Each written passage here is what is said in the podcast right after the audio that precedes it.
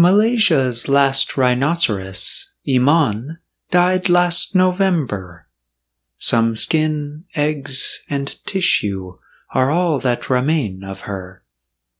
Now, scientists plan to use experimental technology to try to bring back Malaysia's rhinos by using cells from Iman and two other dead rhinos.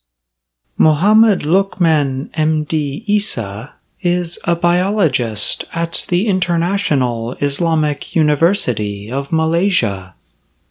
He said, If everything works well and everybody supports us, it's not impossible. Malaysia's rhinos were a kind of Sumatran rhinoceros, the smallest among the world's rhinos. These rhinos once lived across Asia, but hunting and forest losses reduced their numbers. There are about 80 such rhinos left in Indonesia. But in Malaysia, the species disappeared from the wild in 2015. Iman was 25 when she died at her home in a protected natural area on Borneo Island. Tom, the country's last male rhino, died there in May of 2019. Efforts to get the two to mate and produce young had failed.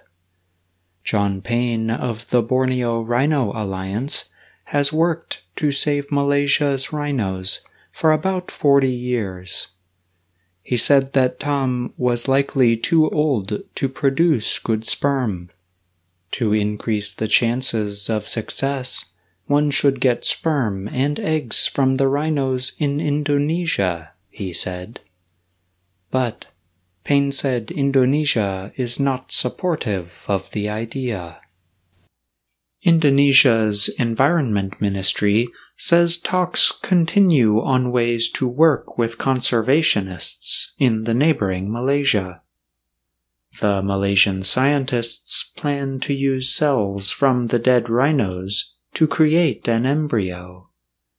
The embryo will then be placed into a living rhino, or a closely related animal, such as the horse. The plan is similar to one for the African northern white rhinoceros, of which there are only just two left. Researchers in that effort reported some success in 2018 in producing embryonic stem cells for the southern white rhino. But the process is still far from producing a whole new animal, say Thomas Hildebrandt and Cesare Galli, the scientists leading the research. Even if it worked, the animal's lack of diversity could create a threat to their long-term survival, Galli told Reuters.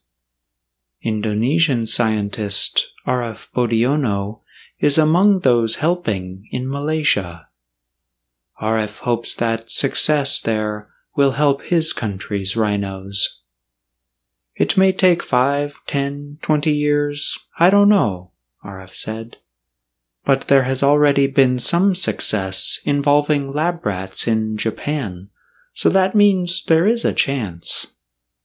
Japanese researchers have grown teeth and even organs with embryonic stem cells from rats and mice.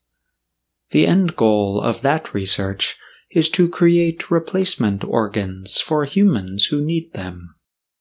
For now, however, Iman's skin will be used to create a reproduction of the animal.